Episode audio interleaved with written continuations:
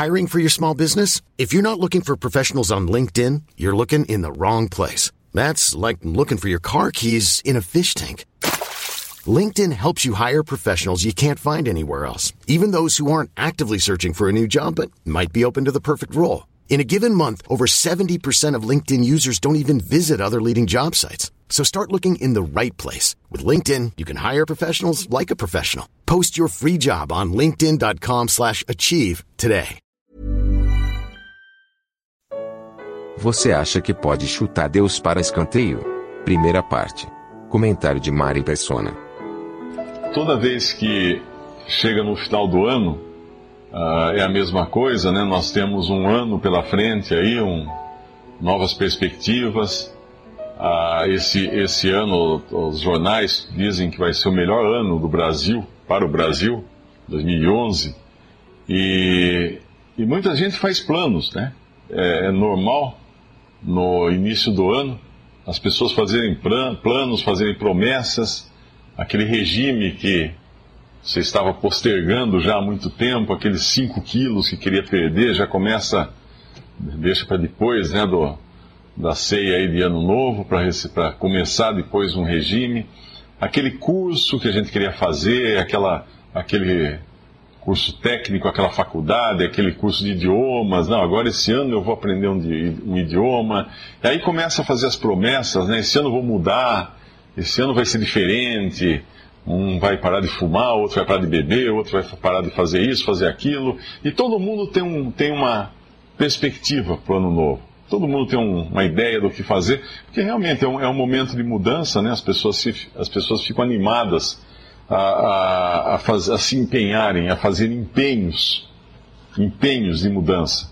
Eu estava pensando numa passagem em Tiago, em Tiago, capítulo, na, na, na, carta de Tiago, capítulo 4, Tiago, capítulo 4, versículo 13. Eia agora, vós que dizeis, hoje ou amanhã iremos a tal cidade, e lá passaremos um ano e contrataremos e ganharemos, Digo-vos que não sabeis o que acontecerá amanhã. Porque que é a vossa vida? É um vapor que aparece por um pouco e depois se desvanece. Em lugar do que, do que devias dizer, se o Senhor quiser, e se vivermos, faremos isto ou aquilo. Se o Senhor quiser, e se vivermos. Mas quem é esse Senhor? Por que eu deveria esperar que alguém mais dissesse uh, o que eu devo fazer ou o que eu não devo fazer? Bom, por uma razão muito simples. Aqui ele fala disso em relação à vida humana. E a vida humana é muito frágil. É muito frágil a vida humana. Basta-se um segundo para mudar totalmente a vida de uma pessoa. Eu estava hoje vendo no noticiário e já são 77 mortos desde a da véspera do Natal só nesses feriados, essas, nas estradas, isso só nas estradas. Pessoas que saíram de casa para visitar seus familiares, para ter um tempo de alegria, de confraternização, e de repente em todos esses lares, hoje é um dia de luto. Porque essas pessoas são mortais, como cada um de nós aqui. Então, como nós não temos qualquer controle sobre a nossa vida, nós temos que buscar o autor da vida para fazer qualquer plano. Qualquer plano vai depender necessariamente do autor da vida. O ateu depende do autor da vida.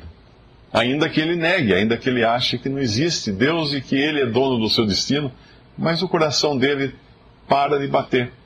E a hora que para de bater, acabou a vida dele aqui. Ele, ele é claro, ele é um, um ser humano, como todo ser humano, ele nunca mais vai deixar de existir. Uma vez que nós viemos à existência, nós tenhamos vindo à existência, nós não terminamos a nossa existência. Isso é muito solene. Por isso que os planos dependem sim de Deus. Dependem sim de Deus, porque Ele pode fazer assim e os nossos planos se mudarem. Eu vinha vindo outro dia, dez e meia da noite, na rodovia dos Bandeirantes, vinha vindo do aeroporto de, de Viracopos, e foi um feriado que teve aí para trás, não me lembro qual dia, qual final de semana que teve um feriado prolongado, aquela estrada lotada de gente à noite, eu distraído ouvindo música tal, fui mudar assim a estação, quando eu olho para frente um carro na minha frente.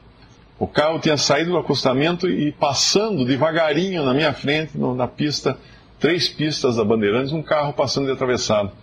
Eu, eu só segurei para ver, eu vi o motorista com o farol, vi a porta dele chegando, e foi o tempo dele acabar de passar na minha frente para eu passar atrás dele. Aí quando eu olhei no espelhinho, ele estava na, continuou na contramão, os faroletes dele na contramão, e vários carros saindo para todo lado, e esse cara na contramão. Sei lá o que aconteceu depois com isso daí. Mas um instante, uma coisa de um instante, eu fiquei com o coração saindo pela boca, né? O susto que eu levei. Você nunca espera ver um negócio desse. Mas um instante podia mudar completamente minha vida, sem tempo de frear, sem tempo de fazer nada, não dá para fazer coisa nenhuma. Então Deus está no controle da nossa vida. Deus está no controle. E não há como negar isso, porque Ele é o autor da vida. Ele dá a vida a quem Ele quer e Ele tira a vida de quem Ele quiser. Assim é Deus, Ele é o autor, é o dono de tudo. E quando nós olhamos no Evangelho, no evangelho de Lucas, nós vemos um homem que não parece estar muito preocupado com isso. Lucas capítulo 12. É um homem, aqui não diz que, se, que, que seja primeiro dia do ano, ou final do ano, ou começo de um ano, mas é um homem fazendo um plano de longo prazo para a sua vida. Ele está agora pensando na, no longo prazo e no capítulo 12 de, do Evangelho de Lucas, versículo 13, e disse-lhe um da multidão: Mestre, dize a meu irmão que reparta comigo a herança. Mas ele lhe disse: Homem, quem me pôs a mim por juiz ou repartidor entre vós? Havia um aqui que estava preocupado porque, obviamente, alguém morreu, alguém havia falecido na sua família, e ele agora está preocupado com a herança, ele quer ganhar a herança, ele quer receber a herança. E o seu irmão, obviamente, se agarrou à herança, né? Diz que quando morre alguém, sempre aparecem parentes de todos os lados. Todo mundo querendo um quinhão, todo mundo querendo uma fatia da herança. E aqui é o caso. Aqui, pelo jeito, havia dois irmãos. E, e o Senhor Jesus não, não toma nenhum partido a respeito disso. Porque ele não tinha vindo aqui resolver essas coisas. Ele não tinha vindo aqui para decidir essas coisas. Agora, Deus, na sua sabedoria, Deus, na sua, na sua maneira de organizar as coisas, obviamente ele sabia desse caso, ele sabia que esses dois iam discutir sobre herança e ele sabia que um ia pedir a opinião de Jesus e que Jesus então iria usar esse episódio para ensinar algo. E ele começa a ensinar no versículo 15, quando ele fala uma parábola. Ele conta uma história que vai ilustrar então o ensino que ele quer trazer. E disse-lhes: Acautelai-vos e guardai-vos da avareza, porque a vida de qualquer não consiste na abundância do que tem. É interessante nós pensarmos que em muitos, muitas passagens da Bíblia uh, nos fala da, de, de vários tipos de pecados, né? De várias até os dez mandamentos, você tem lá não matarás, não roubarás, né, não darás falso testemunho, honrar pai e mãe, não cobiçarás. E nós nos lembramos, não adulterarás, nós nos lembramos de vários pecados e nos esquecemos desse, né, da avareza. E eu li algum comentário, não me lembro onde foi, eu li um comentário e o autor do comentário dizia que existem na Bíblia muito mais passagens condenando a avareza do que condenando o sexo ilícito. E, obviamente, nós nos, sempre nos, nos apegamos a uma coisa e nos esquecemos da outra. E nós vemos muitos casos, às vezes, de pessoas que são uh, repudiadas né, por terem feito algum, algum, dano, algum mal, algum, alguma coisa no, no âmbito sexual, mas dentro da nossa sociedade, a avareza ela tem outro nome, ela tem nome às vezes de empreendedorismo, ela tem nome de, de do cara que é, quer ganhar mais, que quer, quer ficar mais famoso, quer ganhar mais dinheiro, quer ficar mais rico. E nós achamos que isso é perfeitamente normal. Mas aqui o Senhor Jesus está falando, acautelai-vos, cuidado. Cuidado com a avareza. Porque a vida de qualquer não consiste na abundância do que possui. E aí ele vai contar essa parábola.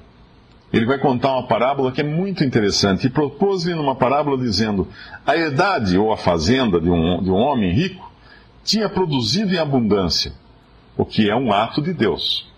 Obviamente, uma pessoa que planta sabe que por mais que ela adube, que ela prepare a terra, que ela use defensivos, que ela faça, se não chover, não acontece. Se Deus não, não permitir que as condições do clima, que, uh, das estações do ano, da temperatura do ar, da umidade do ar, se não tiver uma conjunção de fatores que independem do homem, não vai ter uma colheita. Então esse homem produziu muito, a, a fazenda dele produziu muito, produziu muito. E arrazoava ele entre si dizendo: O que eu farei? Eu vou colocar aqui o, o eu aqui para deixar mais, mais, mais forte aqui o que ele está fazendo. O que eu farei? Eu não tenho onde recolher os meus frutos. E disse: Eu farei isso. Eu derribarei os meus celeiros, e eu edificarei outros maiores, e ali eu recolherei todas as minhas novidades, e eu recolherei os meus bens. E eu direi à minha alma: Alma, tens em depósito muitos bens para muitos anos, descansa, come, bebe e folga. Até aqui, normal. Nós diríamos: que homem empreendedor, que homem precavido, pensando no futuro, querendo ampliar a sua fortuna, querendo, né, fazer, colocar sua fazenda agora na bolsa e crescer o seu negócio e tudo mais. Mas qual é a opinião de Deus? no versículo 20, nós vemos o que Deus pensa dos planos desse homem. Mas Deus lhe disse: Louco, esta noite te pedirão a tua alma. E o que tens preparado, para quem será? Assim é aquele que para si ajunta tesouros e não é rico para com Deus. Então, quando nós estamos assim num momento como esse, de uma virada de ano, quando nós fazemos tantos planos, nós temos que nos lembrar de uma coisa: é Deus quem tem o controle sobre os nossos planos. Não somos nós. Ah, eu vou fazer, eu vou acontecer, eu vou isso, eu vou aquilo, eu vou assim. É, se Deus quiser, eu vou. Se não quiser, não vou. Esse homem é tudo ele. Ele acha que ele tem o controle do destino dele. Nenhum ser humano tem o controle do seu próprio destino. Nenhum ser humano tem o controle. A hora que Deus quiser, ele faz pim, parou. Esse aqui agora termina aí. Nós somos, isso sim, despenseiros das coisas que Deus coloca nas nossas mãos. Deus nos coloca, Deus nos dá muitas coisas. Deus nos dá saúde, Deus nos dá família, Deus nos dá capacidade de estudar, de trabalhar. E, obviamente, em lugar nenhum na Bíblia nós vamos encontrar que um cristão deva viver esperando cair do céu. Não é assim que funciona. Ele tem que trabalhar. Aquele que não trabalha também não coma, diz a palavra de Deus. Ao contrário de algumas religiões orientais e da Índia, que existe toda aquela coisa de voto de pobreza, que a pessoa não. Não, não, não vemos isso.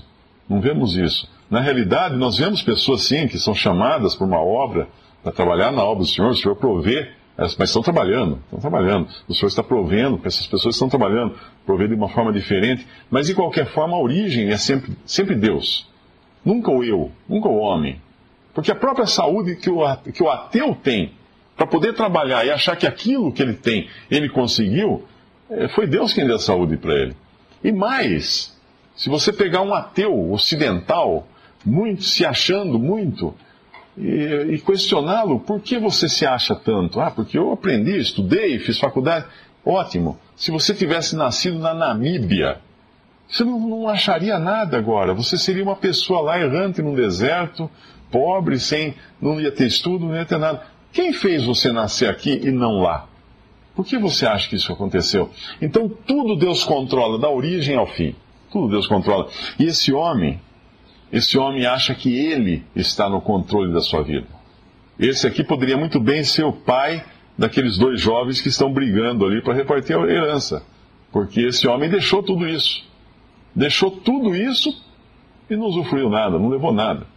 Todos nós estamos cansados de, de ir a, a, velórios, né? E nós vemos que a pessoa realmente não leva nada, né? não tem, não tem jeito de levar. Não tem jeito, não tem. Põe lá alguma coisa no caixão, então vai ficar lá enterrado, não vai levar também. Não tem nada, a gente vem nu e volta, volta, o corpo volta para o pó da terra e o espírito, a alma, aí Deus que dispõe. É Deus quem dispõe disso.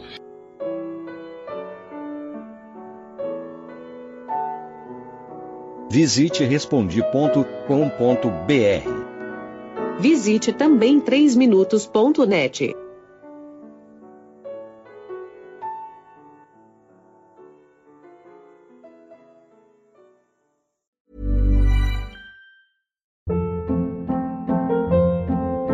Hold up. What was that? Boring. No flavor. That was as bad as those leftovers you ate all week. Kiki Palmer here, and it's time to say hello to something fresh and guilt-free. Hello Fresh. Jazz up dinner with pecan-crusted chicken or garlic butter shrimp scampi. Now that's music to my mouth. Hello Fresh. Let's get this dinner party started. Discover all the delicious possibilities at hellofresh.com.